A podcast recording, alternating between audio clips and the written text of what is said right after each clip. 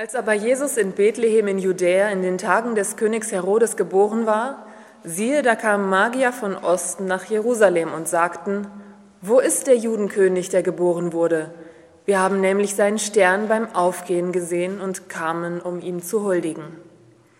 Als aber der König Herodes das hörte, wurde er bestürzt und ganz Jerusalem mit ihm.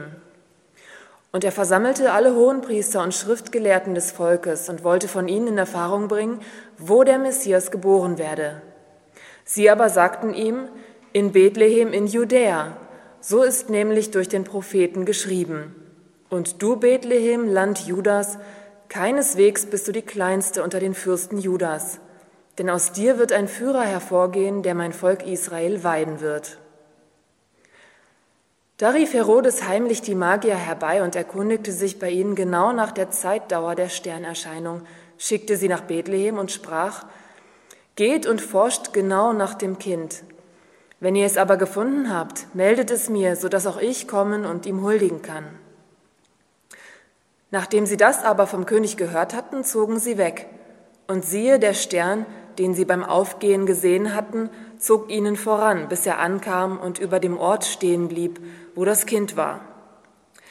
Als sie aber den Stern sahen, freuten sie sich mächtig. Und als sie ins Haus kamen, sahen sie das Kind mit Maria, seiner Mutter. Und sie fielen nieder, huldigten ihm und öffneten ihre Schatzkästen und brachten ihm Geschenke, Gold, Weihrauch und Myrrhe. Und weil sie im Traum die göttliche Weisung erhielten, nicht zu Herodes zurückzukehren, zogen sie auf einem anderen Weg in ihr Land zurück. Einen wunderschönen guten Morgen zusammen. Ihr habt jetzt von Doro eine besondere Geschichte des Neuen Testaments gehört. Äh, sie hat eine enorme Wirkung gehabt, sowohl in der Literatur als auch im kirchlichen Brauchtum. sie hat ja ein eigenes Fest, ein eigenes jährliches Fest nach sich gezogen. Also die Geschichte äh, hat eine enorme Wirkung ausgelöst im Abendland und darüber hinaus. Das äh, Bezaubernde dieser Geschichte, das ihre Wirkung begründet, äh, liegt an mehreren Punkten. Aber ein ganz wichtiger Punkt ist, dass in dieser Erzählung die äußere Dimension der Wirklichkeit und die innere Dimension auf eine besonders enge Weise verbunden sind.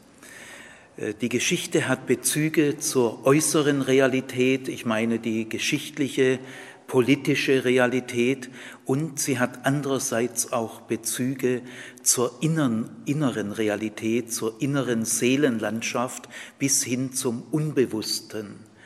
Und darin liegt irgendwie äh, diese Wirkung, das Bezaubernde dieser Geschichte, das viele Menschen immer wieder berührt hat. Es ist überhaupt eine Grundfrage für alle Religionen, wie hängt die äußere Dimension und die innere Dimension zusammen.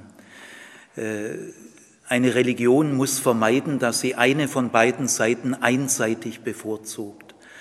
Unser Leben hat zwei Dimensionen und beide sind auf ihre Weise für uns fundamental. Die äußere, geschichtliche, politische, wirtschaftliche, materielle Dimension, aber auch die innere, psychische Dimension. Also wir müssen beide auf angemessene Weise zu würdigen versuchen. Die Bezüge zur äußeren Dimension in dieser Geschichte sind äh, mehrfach, vielfältig.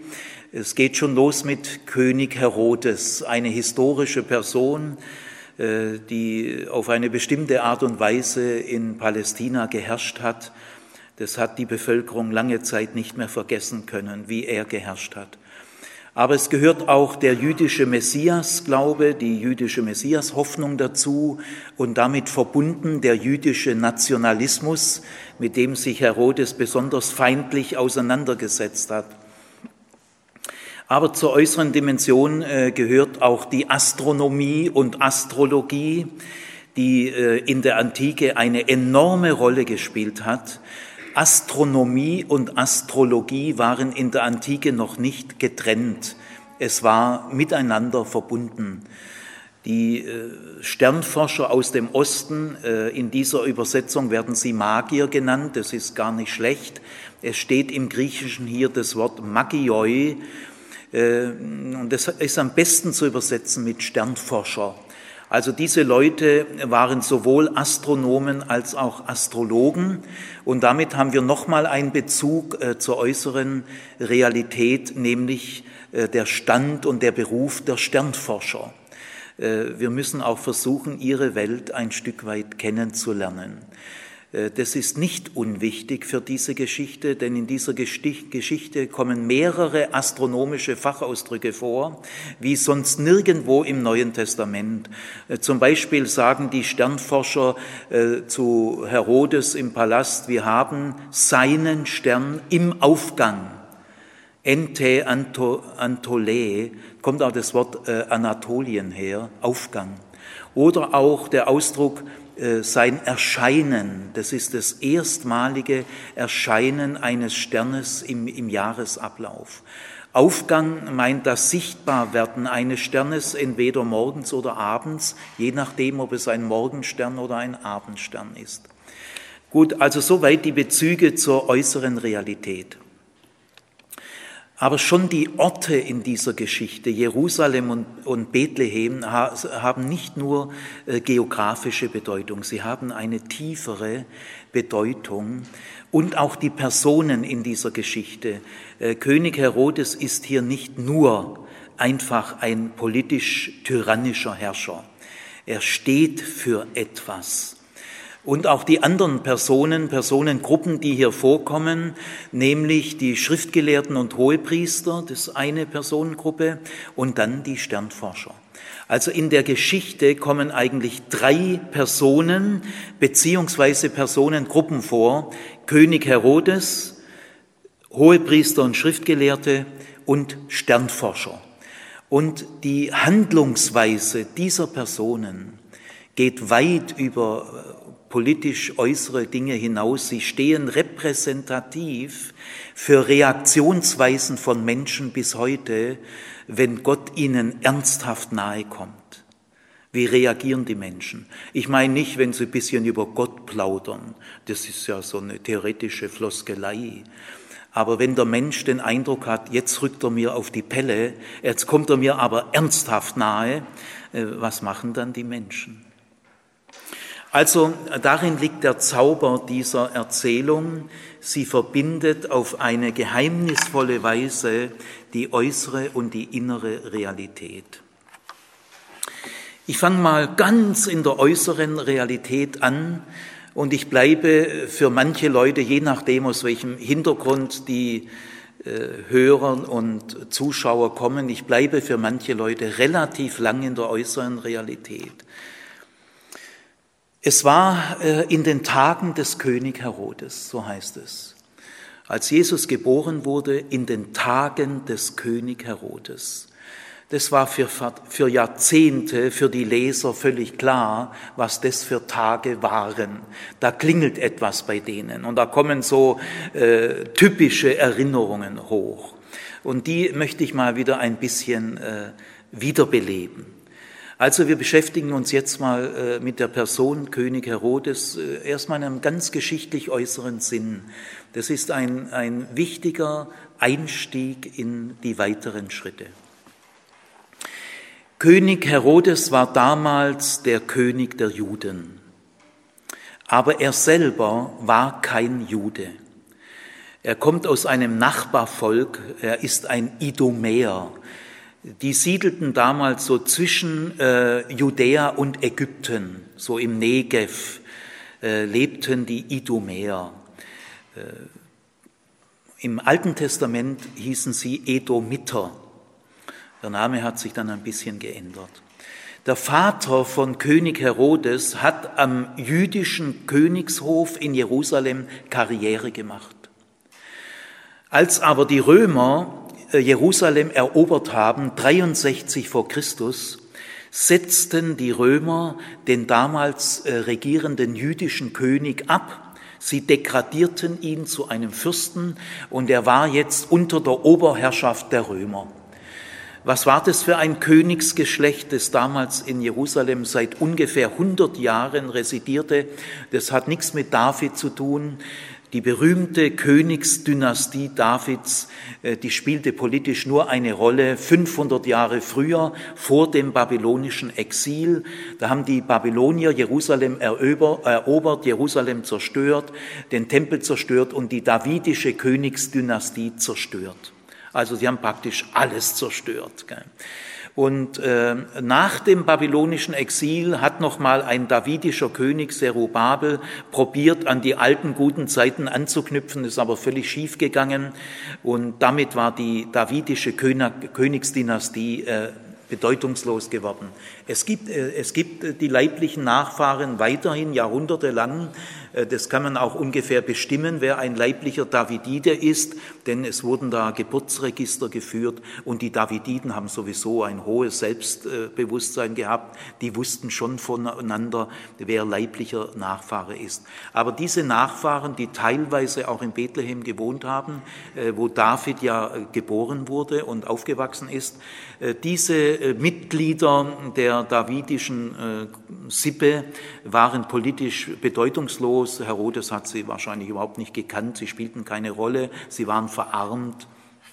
Nein, es war ein ganz anderes Königsgeschlecht, nämlich durch den Makkabäeraufstand im zweiten Jahrhundert vor Christus gegen die Seleukiden entwickelte sich ein, eine Königsdynastie. Man nennt sie die Hasmonäer. Und die Hasmonäer, die also aus den Makkabäern sich herausentwickelt haben, regierten Jerusalem ungefähr 100 Jahre lang, bis die Römer Jerusalem erobert haben. Also diese, dieser abgesetzte hasmonäische König und sein ganzes Geschlecht, seine Sippe, die waren schwer gedemütigt, empört, verärgert ein einziger zog einen Vorteil aus der Eroberung Jerusalems durch die Römer und es war der Vater von Herodes, der schlug sich nämlich unter den höheren äh, Abteilungsleitern im Königshof als einziger sofort und konsequent auf die Seite der Römer. Der hat sofort durchschaut, hier liegt meine Zukunft. Äh, allerdings zog er sich dann den Hass der Hasmonäer zu sich, denn die Römer haben dem Vater von Herodes dem Großen die Macht übergeben.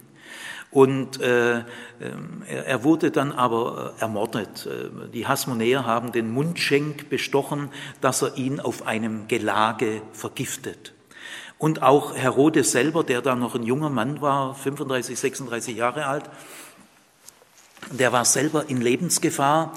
Er äh, flüchtete aus Jerusalem über Ägypten nach Rom und stellte sich dem römischen Senat vor. Das war im Jahre 38 vor Christus. Da war schon, wie, wie ihr wisst von gestern, schon Triumvirat. Gaius Octavian und Marcus Antonius waren schon die zwei mächtigen Männer im Triumvirat. Also er stellte sich dem äh, römischen Senat vor und der römische Senat setzte ihn zum König der Juden ein. Jetzt sogar wieder zum König der Juden. Äh, Herodes musste aber seine eigene Residenz erstmal erobern. Kommt auch selten vor, dass ein König seine Königsstadt erstmal monatelang belagern muss, äh, denn die jüdische Bevölkerung lehnte ihn völlig ab. Aber mit Hilfe römischer Truppen hat er nach zähem Widerstand Jerusalem erobert. Jetzt war er König der Juden. Das war im Jahre 37 vor Christus. Herodes war, äh, ich glaube ungefähr 36, 37 Jahre alt. Ganz genau weiß ich es gar nicht.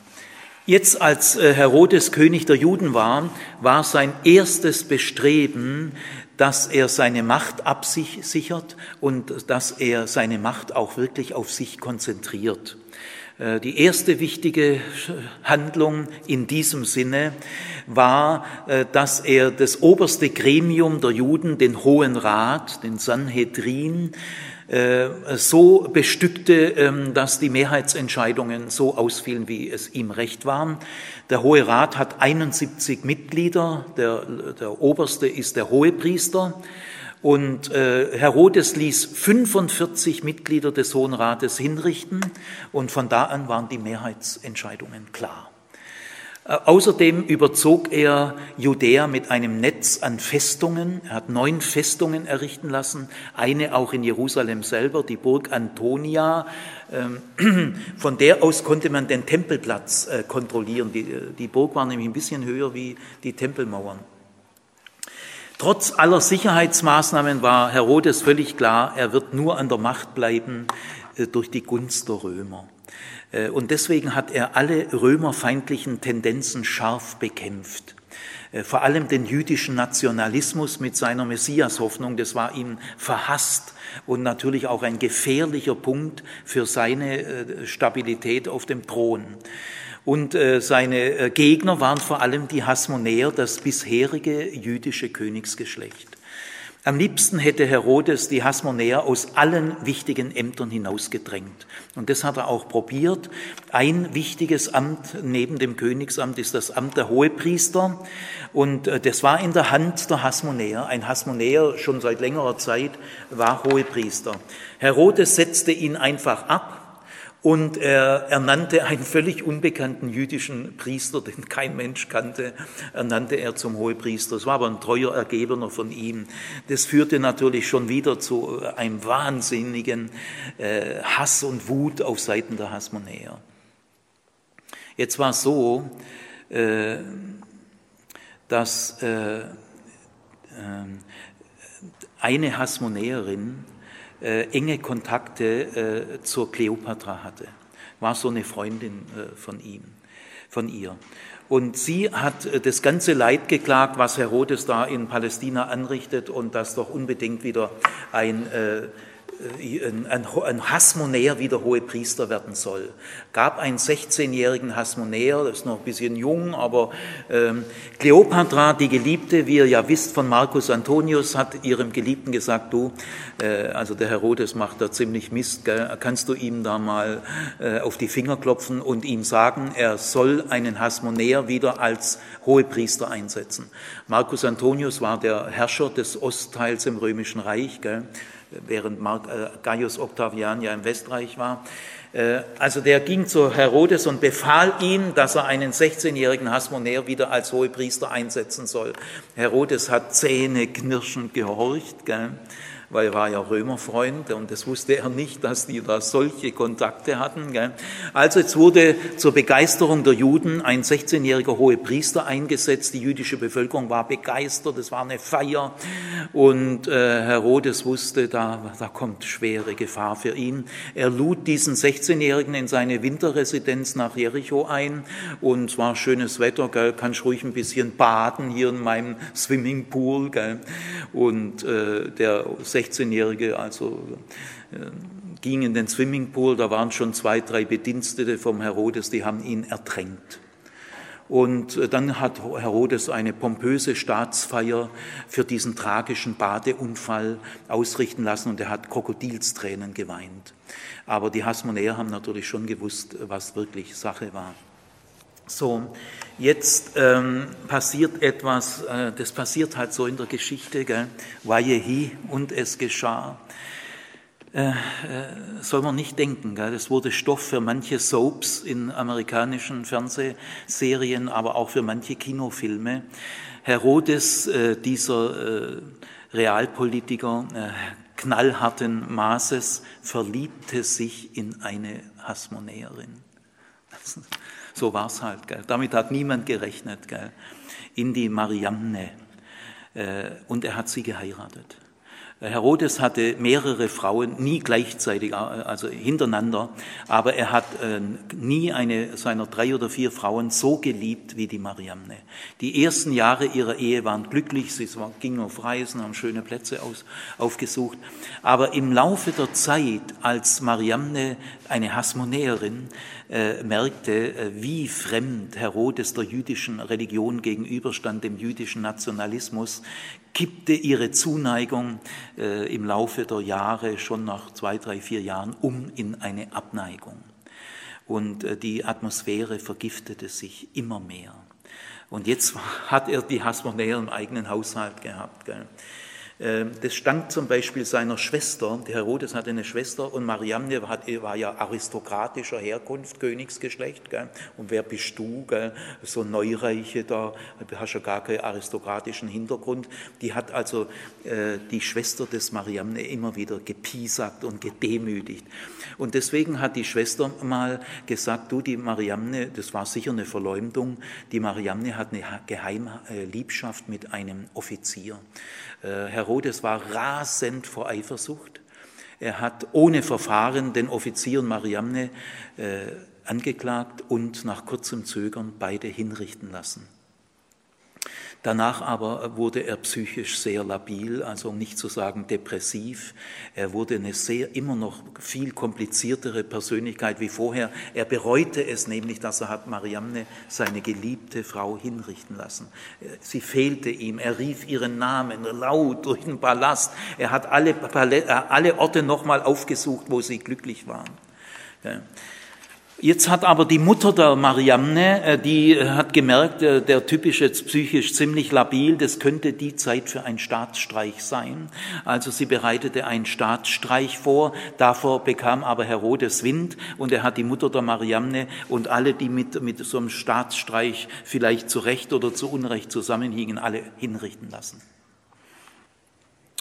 Jetzt war es so weit, wir sind so im Jahr 28 vor Christus, wir nähern uns langsam der Zeit, um die es geht.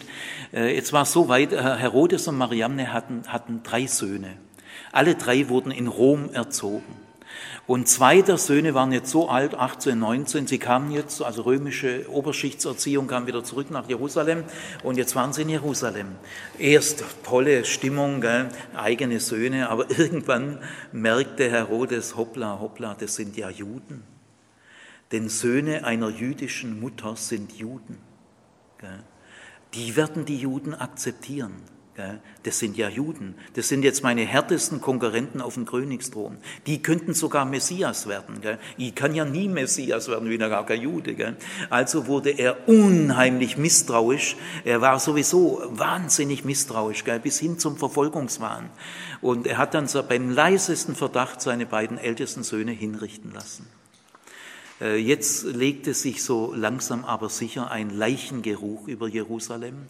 Und Herodes baute immer stärker seine Securitas, seine Geheimpolizei aus, überall Spione.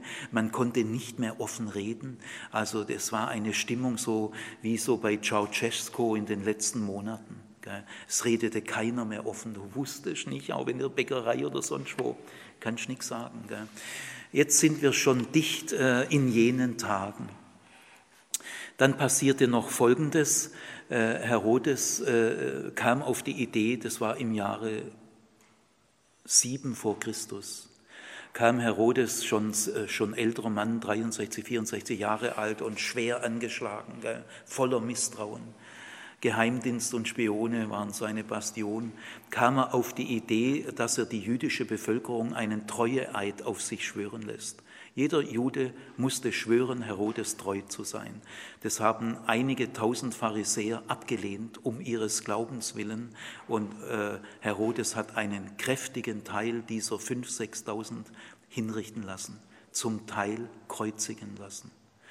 Jetzt war also wirklich in Jerusalem äh, Leichengeruch. Und in diesen Tagen kommen ausländisch gekleidete Leute, äh, eine Gruppe durch die Stadttor, die sind sofort als Pater, äh, Leute aus dem Osten, das Paterreich, astronomisch führend im Osten. Äh, jeder Leser, der das liest, wusste sofort, ja, das sind Pater, die kommen aus Mesopotamien, kann man auch in der Kleidung sofort erkennen.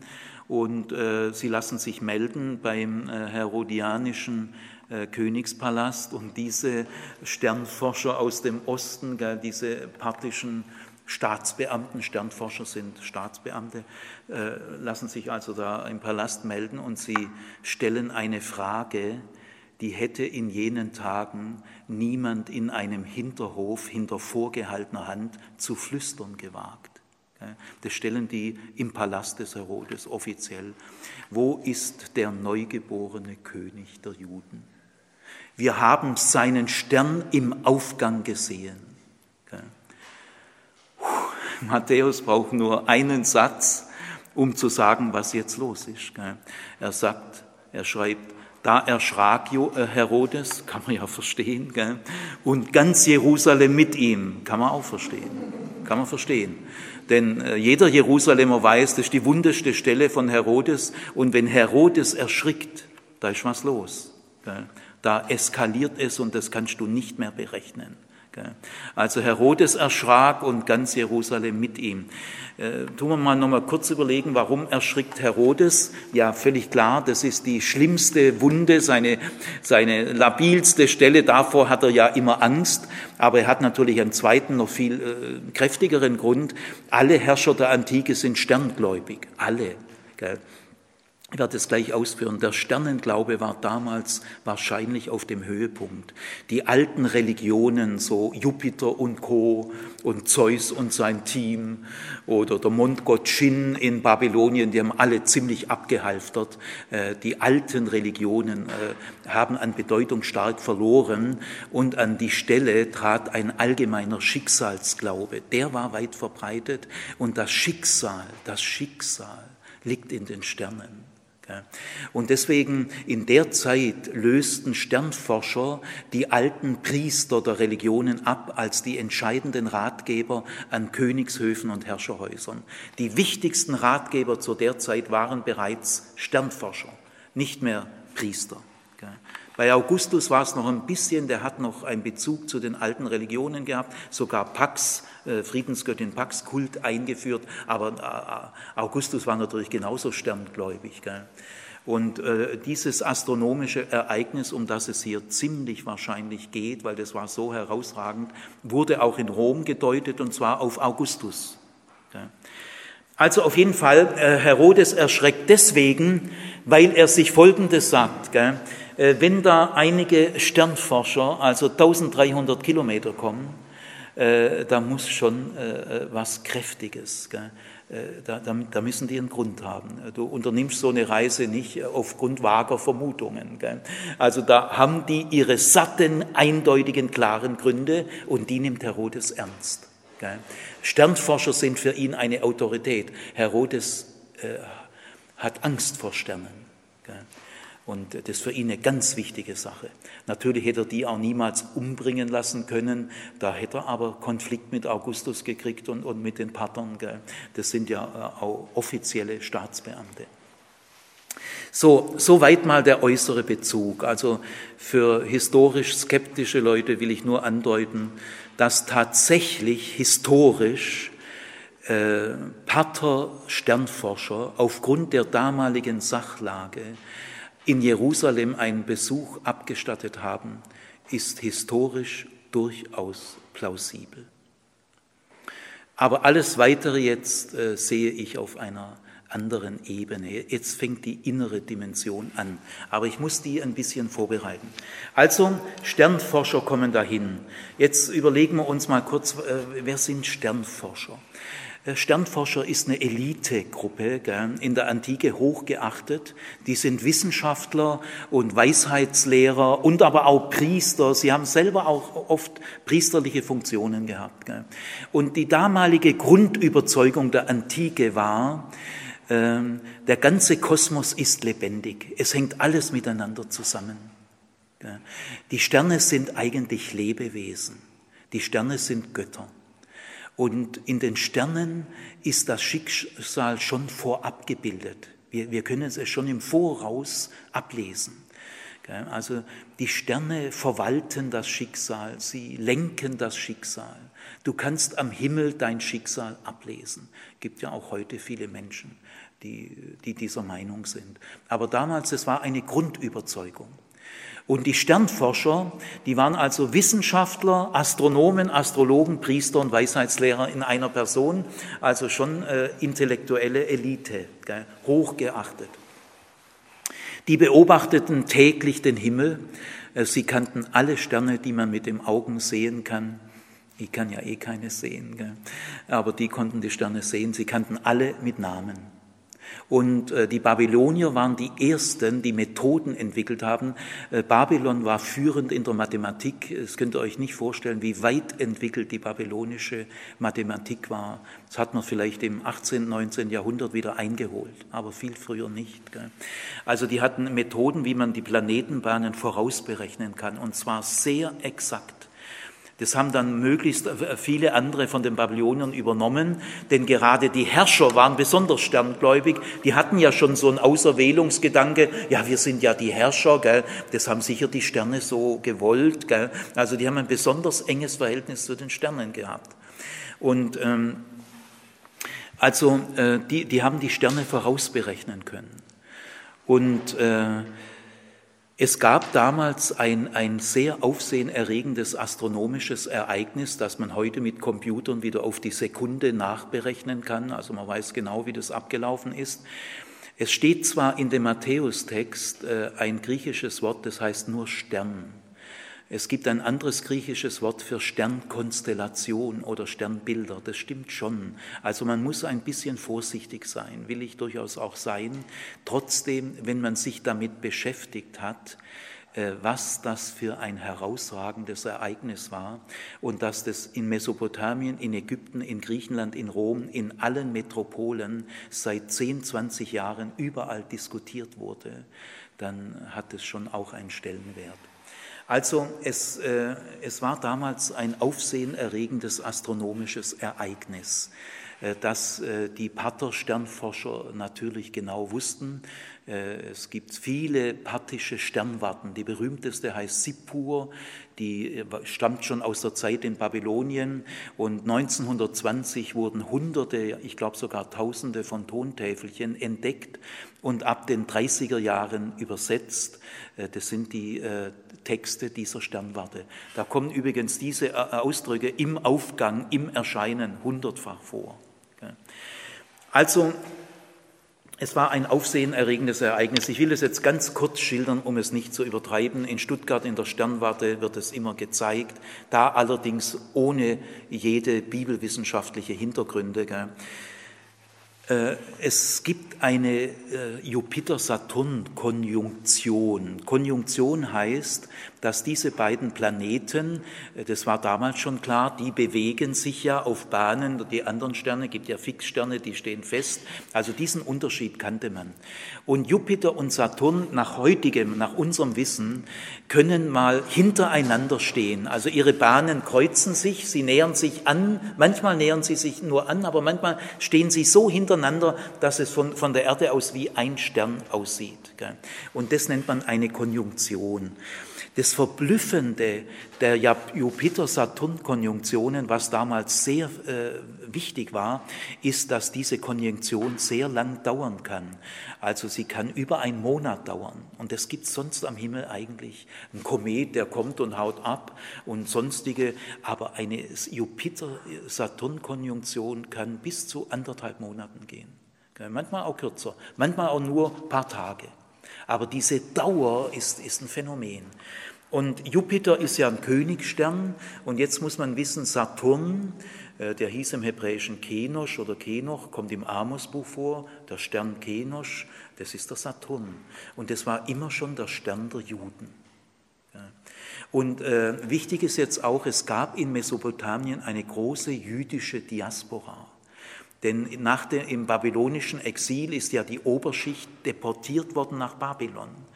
Und die meisten blieben dort, weil die Situation in Babylon war besser wie die in, im persisch unterdrückten Palästina. Gell. Die Perser haben dann die Babylonier abgelöst und sie haben Israel genauso unterdrückt wie die äh, Babylonier. Und da haben die, die in Babylon lebenden Juden, das waren meistens Oberschichtsjuden, es wird ja nur die Elite deportiert, die drangen damals in die, in die babylonische Mittelschicht und Oberschicht vor. Das waren oft sehr anerkannte Gelehrte. Und die parthische Religion, die persische und die parthische Religion haben gewisse Strukturverwandtschaft mit der jüdischen. Ich werde das nachher kurz schildern. Da gibt es ein paar verblüffende Analogien. Die, die, die waren also sehr lernbereit voneinander.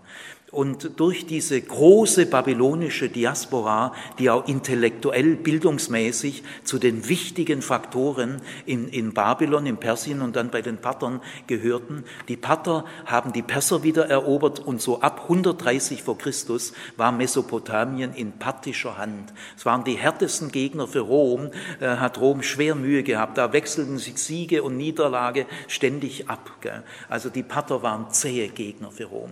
Das einzige Großreich, Großmacht östlich von Jerusalem, außerhalb des römischen Reiches. Also äh, Jupiter-Saturn-Konjunktion und zwar äh, kommt, ich weiß nicht, wann die vorkommt, die kommt gar nicht so selten vor. Aber damals war es eine dreifache Jupiter-Saturn-Konjunktion, äh, die selten.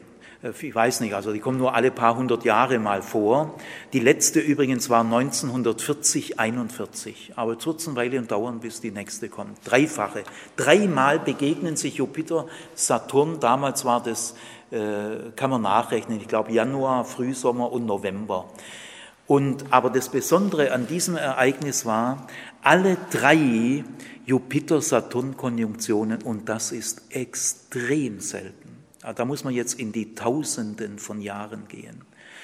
Äh, alle drei, dreifachen, äh, alle drei Konjunktionen ereigneten sich im Tierkreiszeichen, also im Sternbild der Fische. Und das ist extrem selten.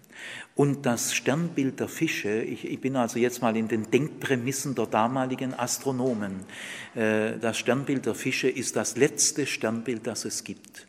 Und deswegen steht es für die Endzeit.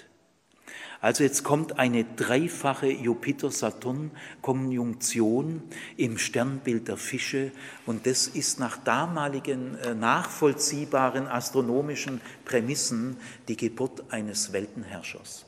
Denn äh, Sterne haben Beziehungen zu Menschen, vor allem zu bedeutenden Menschen, zu großen Herrschern. Das ist fast wie Doppelgänger am Himmel. Gell? Und wenn ein Stern im Aufgang ist, das heißt erstmalig erscheint, das ist nach damaligen astronomischen allgemeinen Bedingungen die Geburt eines großen Herrschers. Gell? Im Aufgang. Das ist sozusagen eine Geburt. Und diese Geburt war im Tierkreiszeichen der Fische. Jupiter, Saturn, der Stern der Juden, der Königstern mit dem Stern der Juden, also für Leute, die den jüdischen Messianismus kannten. Und die Pater haben die jüdische Messiashoffnung sehr ernst genommen. Sie standen ihr im Großen und Ganzen positiv gegenüber, weil sie eine sehr ähnliche Hoffnung hatten. Das muss ich jetzt geschwind erklären und dann äh, komme ich auf die existenziellen Dinge. Aber ich finde diesen Anlauf nicht nur hochinteressant, für unsere Allgemeinbildung, sondern er ist auch wichtig, damit Sie das stimmungsmäßig nachempfinden können.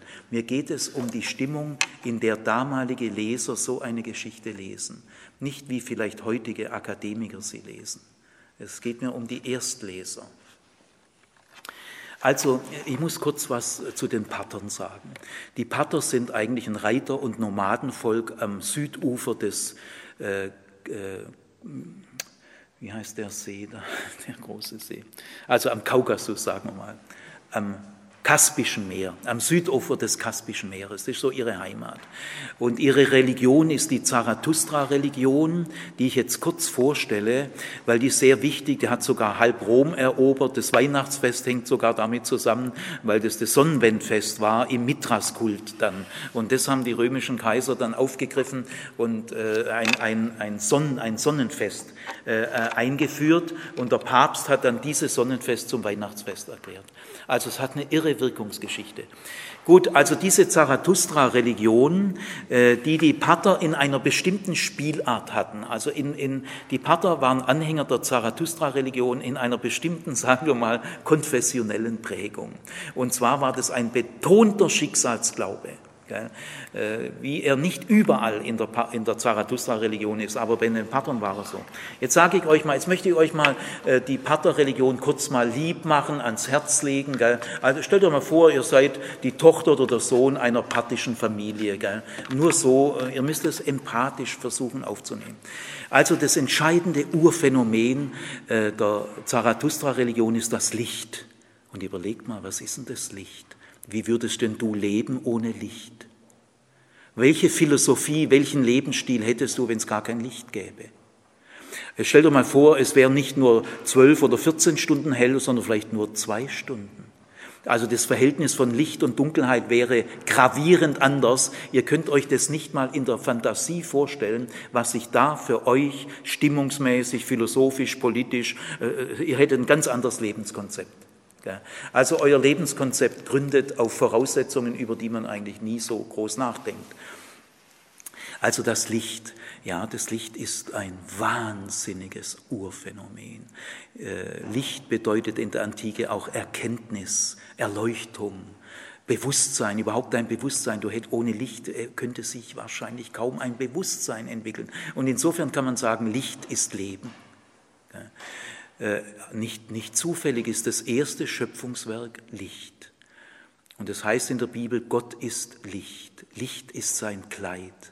Die Herrlichkeit des Herrn umleuchtete sie in der Weihnachtserzählung. Also Licht. Und die Zarathustra-Religion sagt, Licht ist das Helle, ist das Leben und das Gute. Sie haben Licht sofort ethisch verstanden. Dunkelheit ist das Böse. Denn wie viel kriminelle Taten geschehen im Schutze der Dunkelheit? Also sie haben, das ist ein echter, absoluter, tiefer Gegensatz. Es ist eine dualistische Religion äh, Ahura Mazda heißt der Lichtgott. Und dann gibt es einen Dunkelgott, äh, die Automarke Mazda kommt übrigens daher. Und dann gibt es einen Dunkelgott, ist der Satan.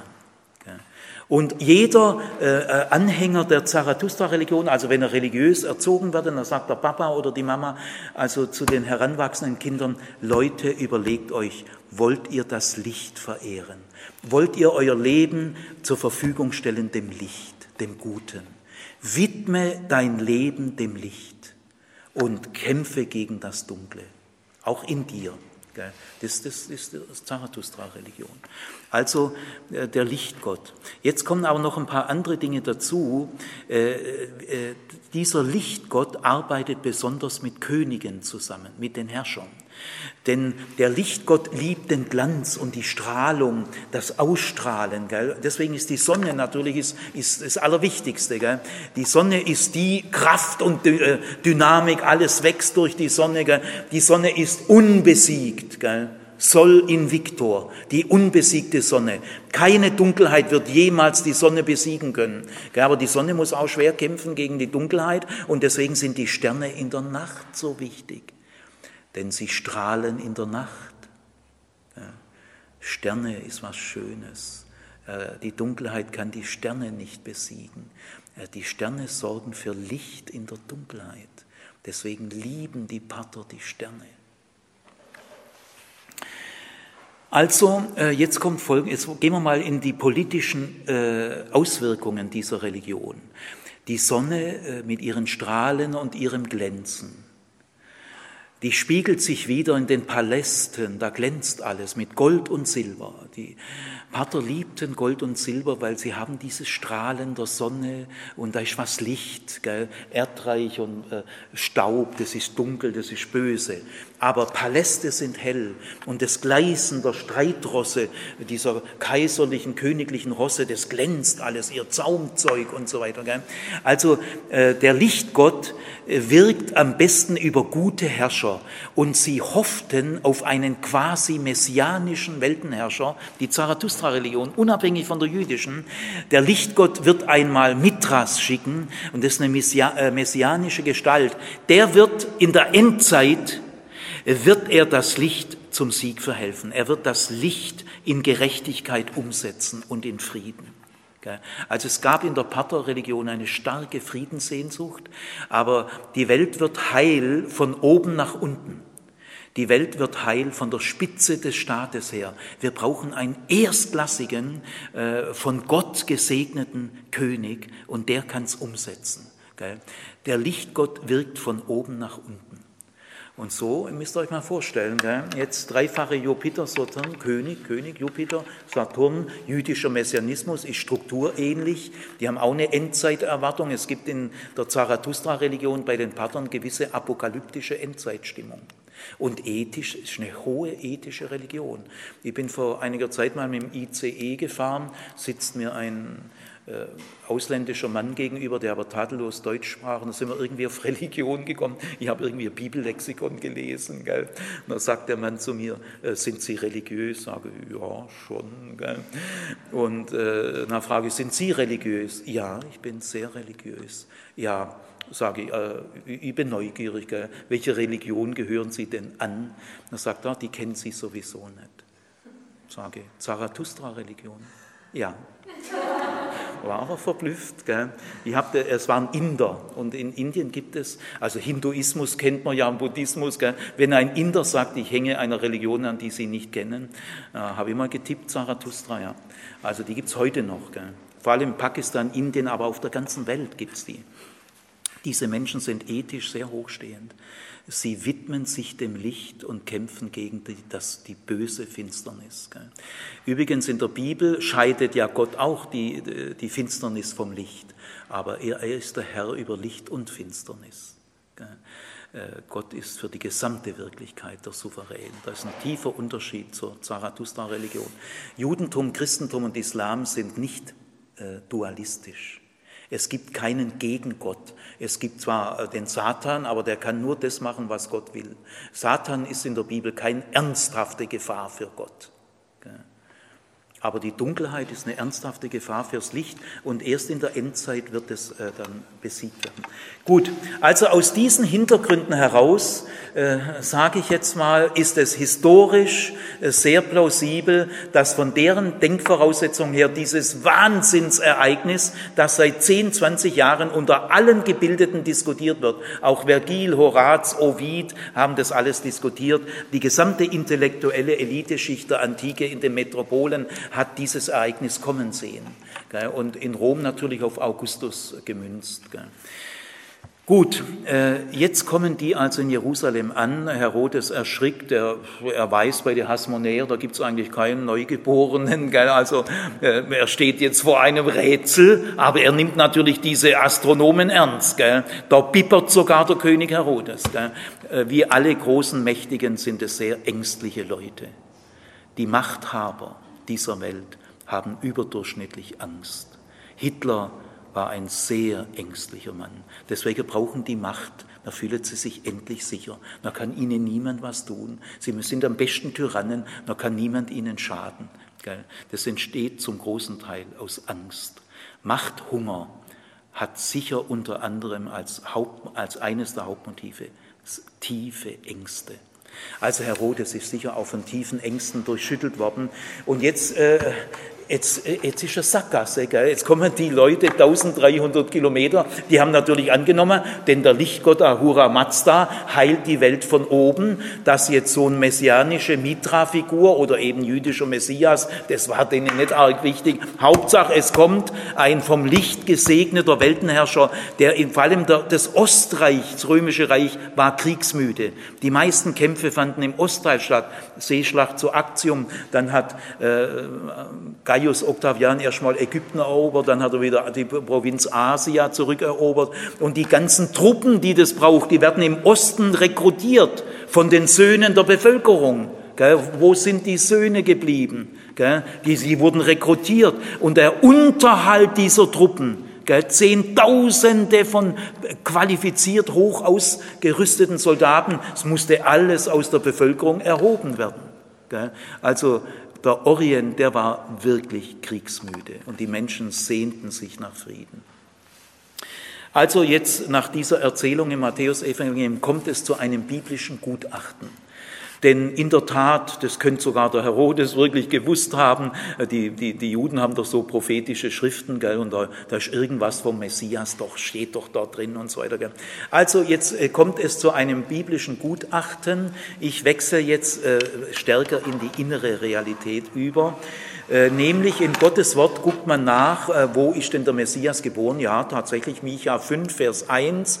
Äh, und du, Bethlehem, bist zwar ein ziemlich kleiner Ort, bist gar nicht wert, dass du zu den Bezirkshauptstädten oder in Judäa gehörst, aber aus dir wird der hervorkommen, der mein Volk weiden wird.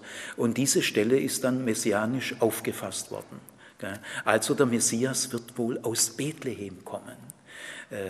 Ist zwar auch ein bisschen unerwartet gell, für so Herrscherfiguren, denn Jerusalem, ja, das ist ausgebaut worden, vor allem unter Herodes, der hat äh, Jerusalem wirklich äh, glanzvoll ausbauen lassen. Bethlehem liegt acht, neun Kilometer südlich von Jerusalem, also in unmittelbarer Nähe und deswegen liegt Bethlehem völlig im Schatten von Jerusalem. Äh, kannst ja gleich nach Jerusalem gehen gell? und Bethlehem ist ein kleines Dorf. Gell? Also wenn ich dich frage, wo kommst du denn her? Ach so, Stuttgart, ja, okay. Berlin, oh, Berlin, ja. Äh, London, ja. Äh, aus Oschelhagen kommst du, aus Kleinbottwar, aus Öhring, Öhringen. Wo, wo ist denn das? Gell? Also, äh, äh, ja, Bethlehem, der Messias, gell? das ist ja schon eine Brüskierung für Jerusalem. Ja, schon echte Ohrfeige für eine glanzvolle Metropole. Wenn der Messias schon dicht ne, äh, in solcher Nähe von Jerusalem geboren wird, aber nicht in Jerusalem, also da steckt auch äh, wirklich so, äh, Gottes Wege sind halt irgendwie doch anders. Gell? Dieses schlichte, unscheinbare Bethlehem. Gell? Ist nicht viel Glanz, da gibt es gar keinen Palast. Gell? Also, aber es steht in der Heiligen Schrift in Bethlehem. Gell? So, jetzt wird, jetzt wird die Sache äh, geistlich wichtig. Jetzt kommen da hoch ausgebildete Wissenschaftler, Astronomen, äh, wirklich mit einem Mordsaufwand, 1300 Kilometer, also mein, da, die haben packen müssen, gell, muss man vorstellen. Es kommen ja nicht alle, aber, aber die, die, die haben gesagt, wir gehen dahin, wir wollen das sehen. Gell. Da war schon, das waren schon Menschen mit einem starken Verlangen. Und die kommen jetzt in Jerusalem an, die werden aber hier jetzt festgesessen. Sie werden nicht weitergekommen. Gell? Sie sind erstaunt, dass im Palast nicht jemand geboren ist, gell? wo es glänzt, wo Gold und Silber ist. Nein, das ist also verwirrend. Und Herodes weiß auch nicht weiter. Das heißt, ohne die Heilige Schrift findest du nicht zum Messias. Äh, Gott hat zwar seine Fingerzeige auch im Kosmos, er ist auch der Herr der Zeiten und Räume, der Herr des Kosmos und er bedient sich auch der Sterne. Aber Gottes kosmische Handeln ähm, ist nicht eindeutig. Du hockst in Jerusalem fest, du weißt gar nicht, dass es nur noch acht Kilometer sind. Du bist dicht daneben, aber ohne die Heilige Schrift findest du nicht zu diesem Ort. Das heißt, äh, das ist die Überlegenheit, die Eindeutigkeit der Heiligen Schrift des prophetischen Wortes.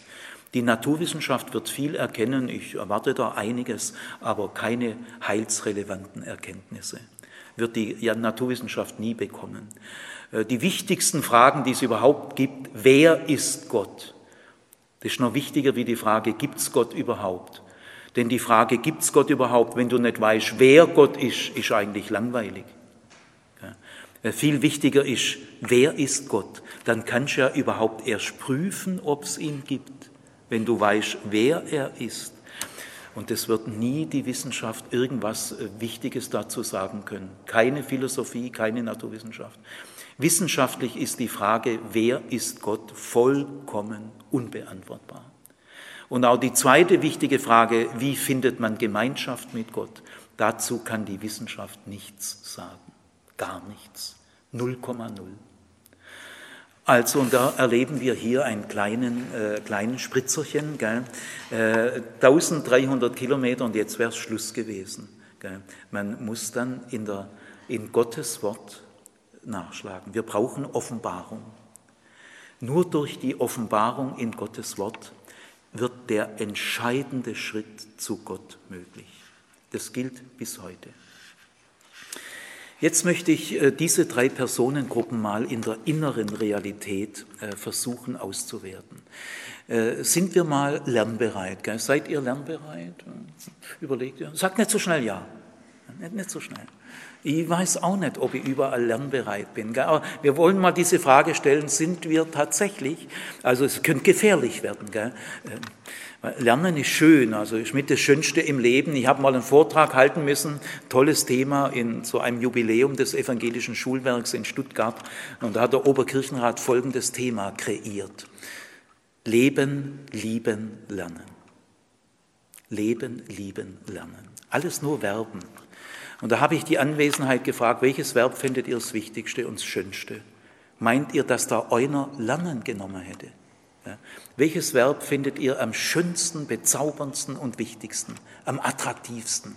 Lieben, äh, leben, lieben, lernen. Ich war der Einzige im Hospitalhof, der ich war für Lernen. Weil ich war, bin der Meinung, das Schönste ist, wenn man das Leben lernt. Stell dir mal vor, du kapierst sofort das ganze Leben, das ist doch stinke langweilig. Und lieben, stell dir mal vor, du weißt sofort, was die Liebe ist. Ja, aber dass man äh, die Liebe sein Leben lang lernen kann, das ist spannend. Also lernen heißt ja nicht büffeln, sondern lernen ist ein Abenteuer in Neuland, in neue Landschaften. Lernen ist das größte Abenteuer. Gut, also jetzt versuchen wir mal zu lernen. Äh, ihr müsst jetzt, wenn ihr lernbereit seid, von Folgendem ausgehen. Diese drei Personen stecken auch in euch drin. Es gibt auch den Herodes in dir. Es gibt die Schriftgelehrten in dir. Auch wenn du jetzt denkst, ah nein, ne, doch, das gibt's. Und es gibt aber auch die Sternforscher in dir. Diese drei Personengruppen sind repräsentativ typisch für Reaktionsweisen der Menschen, wenn Gott ihnen ernsthaft auf die Pelle rückt. Also nicht bloß über Gott diskutieren, sondern du merkst, jetzt, jetzt ist der Ernstfall. Da reagierst du nämlich anders. Gut, also es sind nicht einfach nur Personen und Personengruppen, die man verteilen kann, sondern wir müssen auch damit rechnen, das sind Persönlichkeitsanteile in mir. Wir haben so bestimmte Persönlichkeitsanteile. Es können aber auch Menschen sein, das muss man sehen. Aber wir, wir lassen uns das jetzt mal uns selber sagen. Also es gibt äh, äh die Herodes-Typen natürlich in Herodes selber sehr extrem ausgeprägt, ein Tyrann, äh, ziemlich in der Qualität von Adolf Hitler, die sind da relativ äh, verwandt. Gell? Und die, äh, bei die haben ja auch viel zu verlieren. Gell? Also wir sind da viel spießbürgerlicher, wir sind Otto Normalverbraucher. Gell? Unser Herodes-Anteil, der ist nicht so spektakulär. Deswegen ist auch unsere Reaktionsweise bürgerlicher, spießiger, normaler. Aber sie kann trotzdem sehr analog sein. Also, der Herodes steht für alle die Menschen oder für die Persönlichkeitsanteile in mir, die sagen, was? Äh, Gott kommt mir jetzt nahe, also der Messias wird geboren und zwar ziemlich in meiner Nähe, gell? und im Messias ist ja Gott, wird Gott auch, kommt Gott der Welt nahe. Also Advent heißt eigentlich, Gott rückt dir jetzt auf die Pelle. Gell? Er kommt jetzt wirklich dir nahe, der Ernstfall ist gegeben. Jetzt tritt der Ernstfall ein. Äh, das, äh, das gehört mit zum Advent. Und das ist jetzt hier gemeint. Der Messias wird geboren. Ja, Herodes sagt sich, äh, das stinkt mir. Das, das ist, ist ärgerlich. Das passt überhaupt nicht in meine Lebensstrategie zu meinen Plänen, in mein Selbstkonzept passt das überhaupt nicht. Das ist eine Störung, das stört mich. Und für viel, das ist millionenfach heute so. Äh, interessant ist, dass Herodes äh, gar nicht das Problem der Glaubwürdigkeit hat. Denn Sternforscher sind für ihn glaubwürdig. Ah, das ist eine Autorität, das nimmt er ernst. Also wenn Sternforscher 1300 Kilometer kommen, dann haben die ihre klaren Belege. Da geht Herodes davon aus, das stimmt. Ähm, und es ist schon wichtig, die Frage der Glaubwürdigkeit. Also der christliche Glaube äh, muss Kriterien haben der Glaubwürdigkeit, sonst kann man ihn wirklich nicht ernst nehmen. Und ich habe ja am Freitagabend probiert mit dem Phänomen der Friedlosigkeit. Das ist die empirische Ausdrucksform der Sünde. Die Menschen kriegen keinen dauerhaften Frieden hin. Jetzt haben wir 2000 Jahre Zeit gehabt und wir sind genauso weit entfernt wie bisher. Es spricht viel dafür, der Mensch kriegt den Frieden in der Welt dauerhaft international, in der Gesellschaft, im Privatbereich, in sich selber, mit den Tieren, mit der Natur nicht hin. Also ich sehe keinen Fortschritt. Also äh, das sind so Kriterien der Glaubwürdigkeit, dass die biblische Botschaft sagt, der Unfriede ist ein entscheidendes Symptom für das Menschsein. Das ist nicht bloß ein Ausrutscher, das ist eine ernste Störung, die der Mensch selber nicht beheben kann. So fangen die Kriterien der Glaubwürdigkeit an. Jetzt lassen wir das aber mal, denn für Herodes war gar nicht die Glaubwürdigkeit das Problem. Gell? Auch die Menschen, die innerlich ahnen, doch, doch, da wird schon was dran sein. Äh, diese Botschaft der Nächstenliebe, der Feindesliebe, der Barmherzigkeit, der Gerechtigkeit, das ist doch was Wertvolles. Und wenn eine Religion solche Sachen sagt, wenn Gandhi die Bergpredigt liest, dann sagt er, das war kein Träumer. Gell? Das hat Qualität. Gell? Also wenn Jesus sich um die Leidenden und Weinenden, die Mondsüchtigen und Aussätzigen kümmert, für die sich doch unsere Elite doch gar nicht kümmert, äh, dann sage ich mir, das ist glaubwürdig. Aber es geht gar nicht nur um die Glaubwürdigkeit. Das meinen bloß manche Menschen, die sagen, das ist mir nicht glaubwürdig. Nein, es ist immer auch die Frage, passt es dir?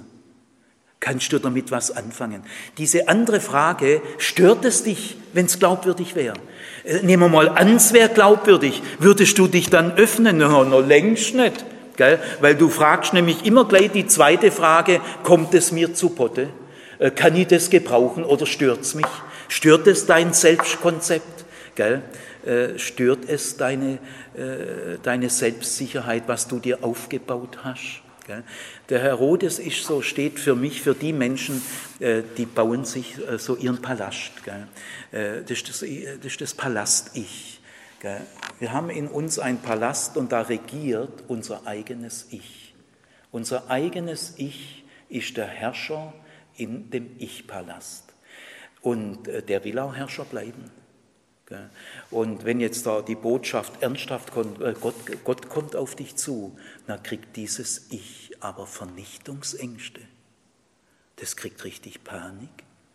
Weil dieses Ich, das sich bei dir schon eingerichtet hat, in deinem Einfluss, in deinem Selbstkonzept, in deiner Rolle, die du spielst, auch ein bisschen in der Macht, die du auf andere hast. Gell? Es gibt auch kleine, kleine Tyrannen, die kontrollieren auch ihre Umwelt. Gell? Und es gibt es in tausend Spielabenden. Und es regiert in dir dein eigenes Ich. Dann sage ich dir, dieses Ich, das selbstherrlich ist und das sagt, ich habe mir alles aufgebaut. Das sind meine Fähigkeiten, meine Qualifikationen. Ihr habt nichts geschenkt gekriegt, das habe ich mir aufgebaut. Ich habe die zweite Dienstprüfung an der PH habe ich bestanden und dann habe ich das Referendariat bestanden und jetzt werde ich Konrektor und äh, ich werde als Rektor verabschiedet und das ist mein Lebenswerk. Ja. Ja. Und wenn Gott dir nahe kommt, dann dämmert dir, das ist eine geschenkte Würde.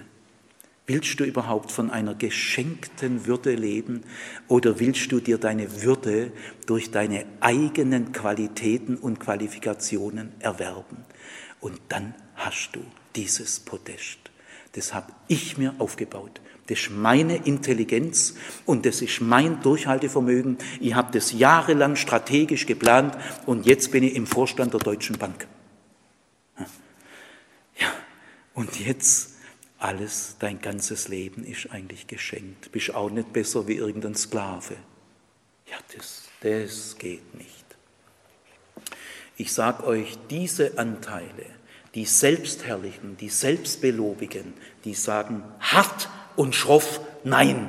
Entweder der oder ich. Geil, die spüren genau, wenn jetzt Gott zu regieren beginnt, ja, wer soll mich regieren? Ja, in der Tat die entscheidende Frage. Wer soll dich regieren? Du selber oder dein Schöpfer? Gibt nur entweder oder. Also äh, die Herodesanteile reagieren hart und schroff. Gell, denn sie wissen, mit mir ist aus. Da stirbt, wenn der seine Herrschaft antritt. Das ist, der vertritt nicht einfach meine bisherigen Interessen. Das ist nicht mein Laufbursche. Äh, Gott ist kein wertvoller Mitarbeiter meiner Firma. Der sieht die Sache ganz anders. Da wird sich verdammt viel ändern und da kannst du nicht einfach so weitermachen wie bisher. Na, sagt aber der Herodesanteil in dir, entweder der oder ich und ich weich nicht. Ich will weiterhin regieren. Jetzt gehen wir mal zum zweiten, äh, zur zweiten Persönlichkeitsgruppe. Das sind die Schriftgelehrten und Hohepriester. Das sind religiöse Menschen, die pflegen einen religiösen Lebensstil, die haben ihre religiöse Tradition. Es ist mir im Moment relativ egal, ob die hinduistisch, buddhistisch, liberal, akademisch, evangelikal, fundamentalistisch, islamisch und was es alles auf der Welt gibt. Gell? Also ist eigentlich jetzt mal völlig egal. Es gibt Menschen, die haben ihr religiöses Wissen, sie haben die richtige Lehre, sie sind erleuchtet, beleuchtet, sie haben ihre Tradition, ihre Tradition ist ihr Gefängnis. Gell? Kommst du überhaupt nur aus deiner Tradition raus? Hast du überhaupt noch einen Spielraum? Gell? Also das sind Menschen, die wissen relativ viel. Gell? Sie wissen ja, in der Bibel steht, Micha, die können die Bibel zitieren. Sie, sie kennen die richtigen Bibelstellen. Gell? Ist nur die Frage, welche Konsequenzen ziehen sie draus. Das ist ein bisschen eine ganz andere Frage. Also das, das Verblüffende an diesem Text ist, diese Sternforscher aus dem Osten kommen allein in Jerusalem an. Und das Verblüffende ist, sie gehen auch allein weiter. Das ist ein Negativwunder. Die Hohepriester und Schriftgelehrten, die doch selber diese Stelle wissen, die den Sternforschern erlaubt, dorthin zu gehen, die gehen aber nicht mit. Das ist wahnsinnig verblüffend. Das muss man erklären, das muss man auch psychisch erklären. Ja, ich lass mich doch nicht von Ungläubigen belehren. Das sind ja Heiden. Das ist ein System der Abwertung. Ich bin, ich bin der Club der Bekehrten. Und was außerhalb von meiner religiösen Bibelsicht und so weiter ist, das muss man abwerten. Das sind Heiden, das sind Gottlose, das sind Ungläubige. Da gibt es so die Fachbegriffe der Abwertung. Das hat man nötig. Man hat nötig, andere abzuwehren, abzuwerten, damit das, der eigene Tellerrand als der richtige erkennbar bleibt. Deswegen muss man andere abwerten. Also, die wollen unseren Messias. Bevor wir, bevor wir wissen, dass er geboren ist, wollen die uns belehren über unseren Messias. mit denen gehen wir nicht mit. Da machen wir keine Kooperation. Mit Patern, mit unbekehrten, gottlosen Heiden, Sterngläubigen. Ihr müsst wissen, die ganze Antike ist sterngläubig, gell? Äh, außer den Juden. Äh, Israel ist das einzige Volk, da haben sich die Leute immer schon drüber gewundert. Äh, Israel hat einen Schabbat. Pff, schau irgendwie merkwürdig.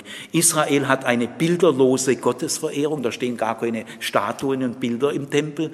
Puh, auch schon komisch. Und jetzt, äh, jetzt verehren die keine Sterne. Das ist allen Leuten aufgefallen. Nein, in Israel verehrt man den Gott Israels und keine Gestirne.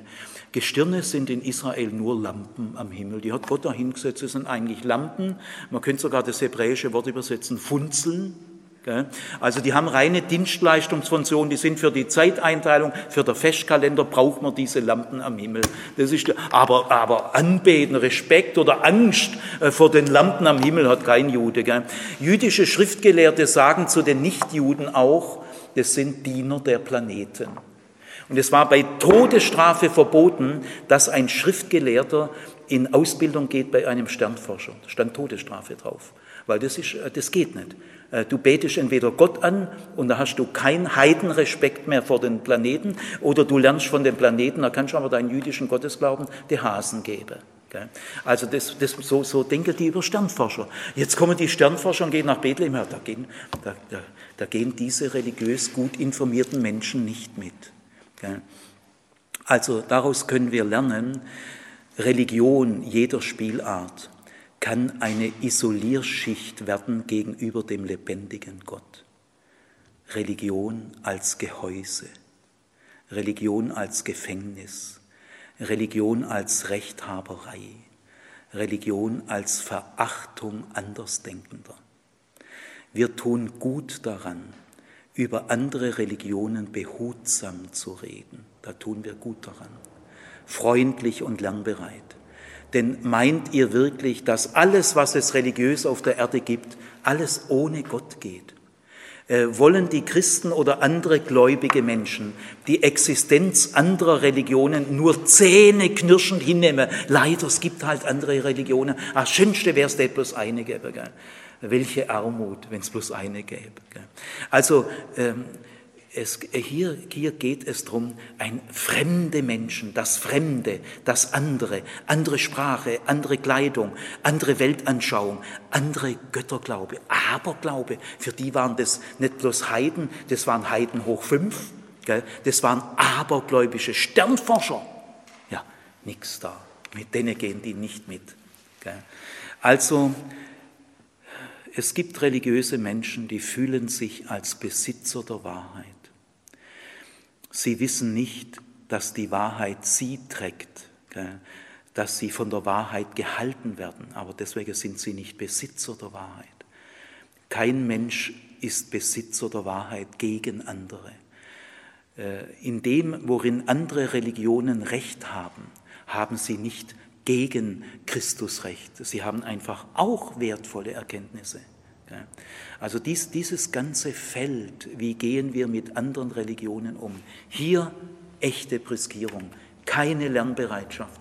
Bist du lernbereit? Und dann wollen wir uns doch den Sternforschern zuwenden. Das Schöne am Schluss, aber selbstkritische äh, Sachen sind schon wichtig. Aber die Sternforscher kommen 1300 Kilometer. Gell? Die haben einigen Sand geschluckt. Die sind den Euphrat drauf. Das dauert mit Kamelen. Also ich war auch schon mit Kamelen vier, fünf Tage unterwegs. Da hat mir aber der Hintern so wehgetan, dass ich aufhören musste. Gell? Vier, fünf Tage. Äh, aber mit Kamelen bist du da ungefähr zwei Monate unterwegs. Gell? Wenn du nicht äh, ständig schnell und so wenn du einigermaßen seriös 1300 Kilometer, zwei, zwei Monate bist du unterwegs. Gell? Reisen ist beschwerlich, gell? überall wieder Gast sein und mal packen. Andere sagen ja auch vielleicht, muss ja nicht gleich nach Jerusalem gehen. Ja. Äh, wir, sehen, wir wissen doch auch, gell? aber deswegen latsch ich nicht 1300 Kilometer durch die Wüste und der Euphrat hoch und dann, und dann noch zu den Juden darüber und so. Gell? Er muss ja nicht gleich übertreiben. Gell? Nein, aber diese Leute waren echte Abenteurer. Die haben ein Verlangen gehabt, die haben eine Explorationsintensität gehabt. Das ist ein lernpsychologischer Ausdruck. Ist dein entdeckendes Lernen auch mit Intensität verbunden. Ich habe mal einen Student gehabt, der hat eine Arbeit geschrieben über den Felsendom. Gell? Kann man bei mir schreiben. Gell? Also ja, schreibe Arbeit über den Felsendom. Der war also mit mir in Israel und der hat mir dann erzählt, die Arbeit war vorzüglich, hat mir gesagt, ja, ähm, äh, Herr Zimmer, ich bin sogar in die Stadtbibliothek in Ulm gefahren, weil da gab es ein Buch über den Felsendom, den gibt es nicht mal in der Unibibliothek. Jetzt ist der mit, mit, ich weiß nicht, erst nach Ulm gefahren in die Stadtbibliothek, weil da gibt es ein Buch Buch über, hätte er ja wirklich nicht müssen. Gell? Aber das sind eben, äh, ich sage äh, sag oft den Studenten, wenn die Frage kommt, Herr Zimmer, muss ich das auch lesen? Dann sage ich, ach so, Dreier- und Vierer-Kandidat. Weil so fragen nur Dreier- und Vierer-Leute.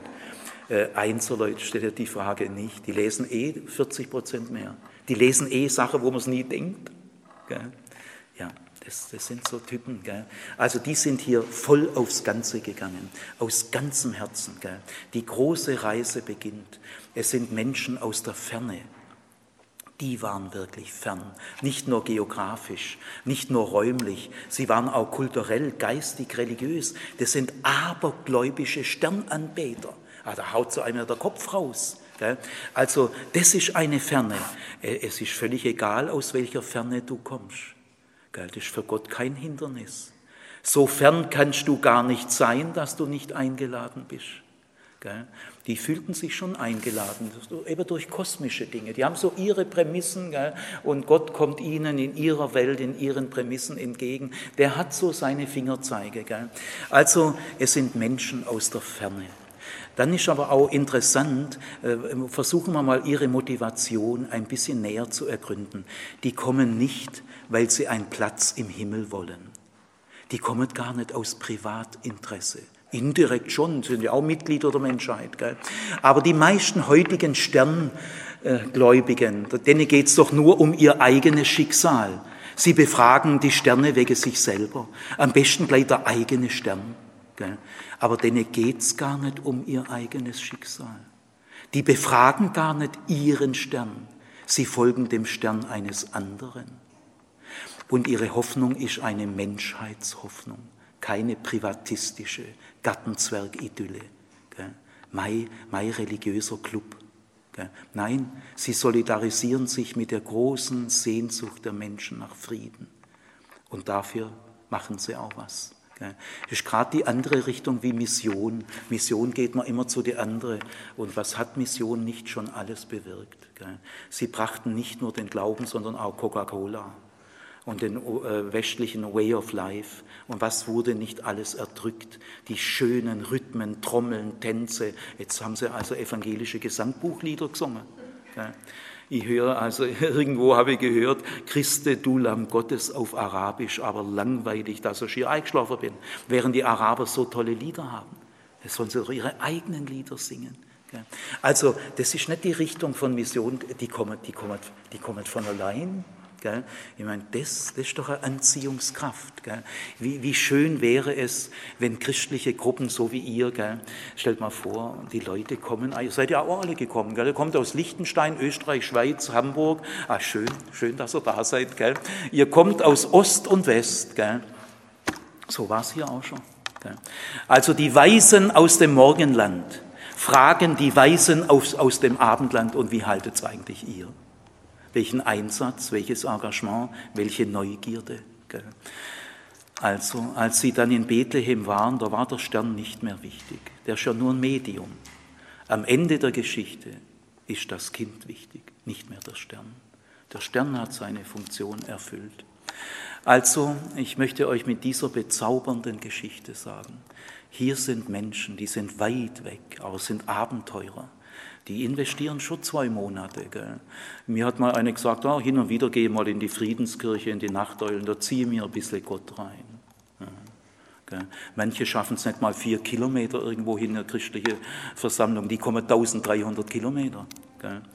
Und, äh, und sie, sie, kommen, sie kommen an. Also, wie wäre es, wenn ihr euch auf die große Reise macht?